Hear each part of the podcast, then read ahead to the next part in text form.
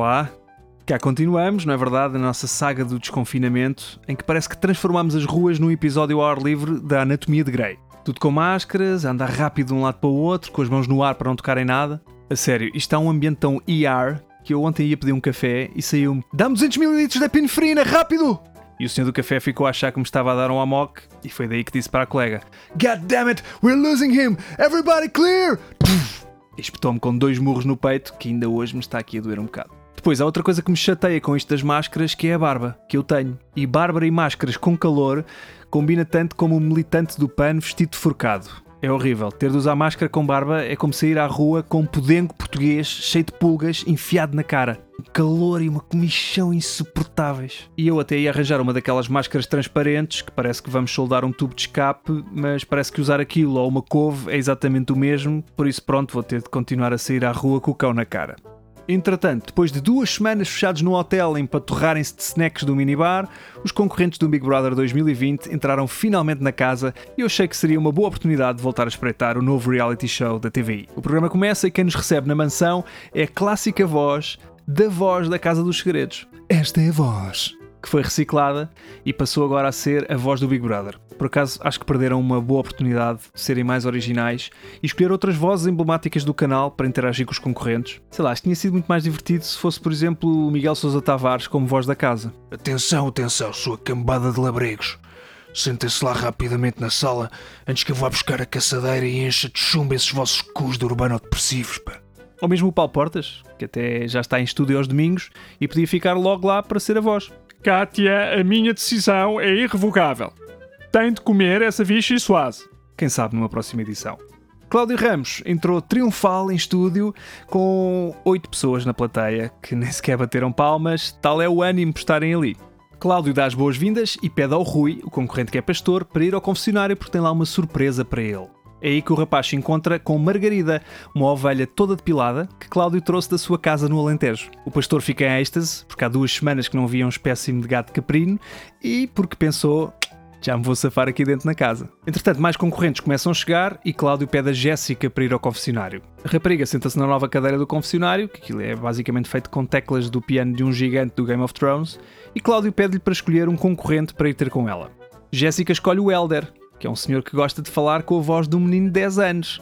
E quando chega ao confessionário, a primeira frase que o Elder diz é: Ó oh, Cláudio, eu acho que ela já está toda molhada. Eia pá, espetacular.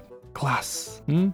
O Elder não gosta de falar como se fosse um puto reguila de 10 anos. O Elder é um puto de 10 anos. Quando sai do confessionário e dá de caras com a ovelha, Elder atira-se para o chão e começa a balir e a fazer air cornadas com movimentos demasiado sexuais, como se quisesse seduzir a pobre Margarida. Foi mal demais. Mas pronto, por outro lado, se não correr bem a participação no Big Brother, pelo menos a animar os bêbados de Ovibeja, o Elder está garantido. No meio deste festival, entra com o seu bigodilho a cantiflas Pedro o homofóbico, que a primeira coisa que faz é pisar a bosta da ovelha, já que não houve uma alminha que tenha pensado: olha, isto é cocó cheira mal e suja tudo. Vou apanhar. Mas não.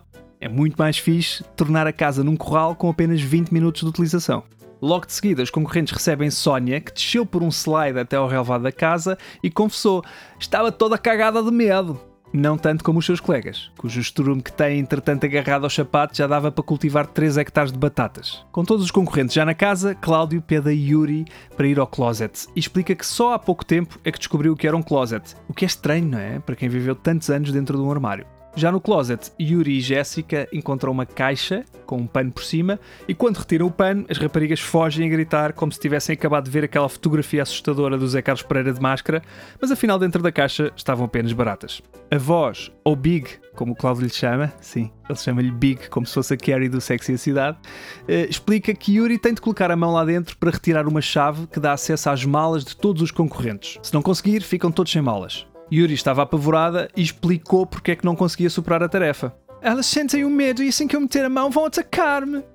A Yuri acha que as baratas são ursos, portanto. O tempo termina e a porta começa a fechar-se, estilo Indiana Jones, o que obrigou as concorrentes a correr para sair a tempo. Ao ver que a colega não conseguiu desempenhar a prova, os homens ficaram todos lixados, pá, porque não vão poder aceder às suas t-shirts de manga cava, embalagens de gel e banhões de proteína. Tirando o pastor, claro, que na mala trouxe só um par de cuecas e um saco com barbas de milho para fumar ao pequeno almoço. A certa altura, com toda a excitação que estava na casa, Cláudio Ramos tenta falar com os concorrentes, mas estes não lhe ligam patavina e é aqui que o apresentador se passa de vez e começa a gritar por uma das concorrentes, Noélia, em profundo desespero.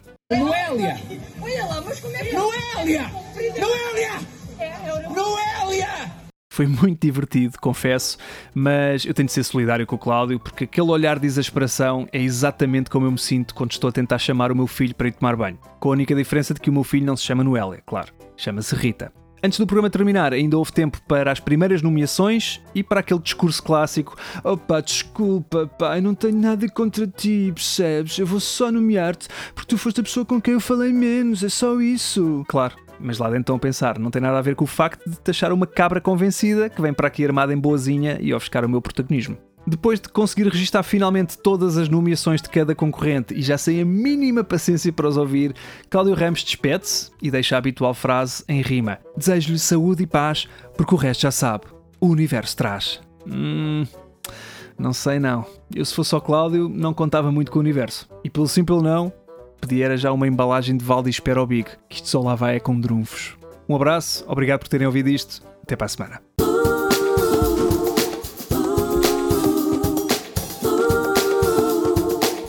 Alto e Falante, com Miguel Lambertini.